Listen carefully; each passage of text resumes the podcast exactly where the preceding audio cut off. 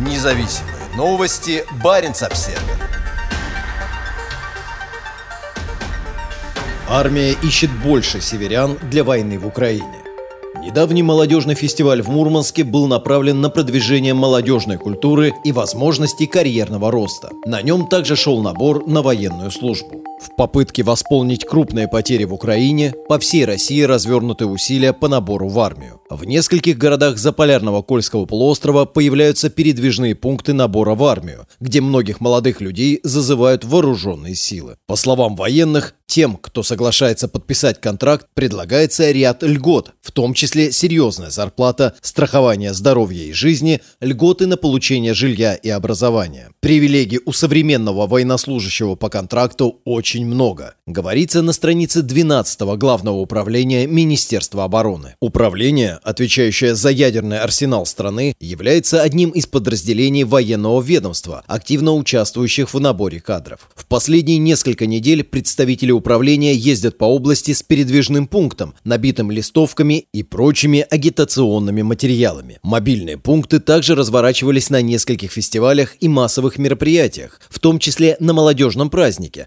организованном региональным правительством в конце июня. В мероприятии приняли участие не только хип-хоп-танцоры и чиновники, пропагандирующие жизнь в арктическом регионе, но и мужчины в военной форме, зазывающие на службу в вооруженных силах. По словам военных, во время праздника пункт посетили более 130 человек, а пятеро юношей прошли первичный этап набора. По словам одного из них, его привлекают предлагаемые льготы. Долго искал подходящую работу для себя. Поработал и в фастфуде, и в доставке. Работал день и ночь, надо обеспечивать семью, сказал он. Сейчас рассмотрел для себя военную службу по контракту, добавил он. Как сообщает управление, за несколько дней до этого на молодежном фестивале в Мончегорске интерес к службе по контракту проявили 20 юношей. Желающим заключить контракт предлагается заработная плата не менее 45 тысяч рублей. Срок контракта составляет от 3 до 5 лет. По словам военных, контрактники сами могут выбирать части и регионы прохождения службы. Усилия по набору в армию могут стоять за появлением ряда новых батальонов, готовящихся сейчас воевать в Украине. Один из них – это специальный батальон, состоящий из резервистов, добровольцев, военнослужащих береговых частей, военных полицейских и членов экипажей кораблей, которые сейчас проходят подготовку в долине реки Печенга, недалеко от российско-норвежской границы. Многие из них могут никогда не вернуться на север. В кровопролитной войне с соседней страной уже погибло большое число российских военных. Считается, что в первые дни вторжения погибло несколько сот человек из состава 200-й отдельной мотострелковой бригады в Печенге. Острая нехватка личного состава заставляет российские власти ослабить требования контрактникам. Были сняты прежние возрастные ограничения, обучения,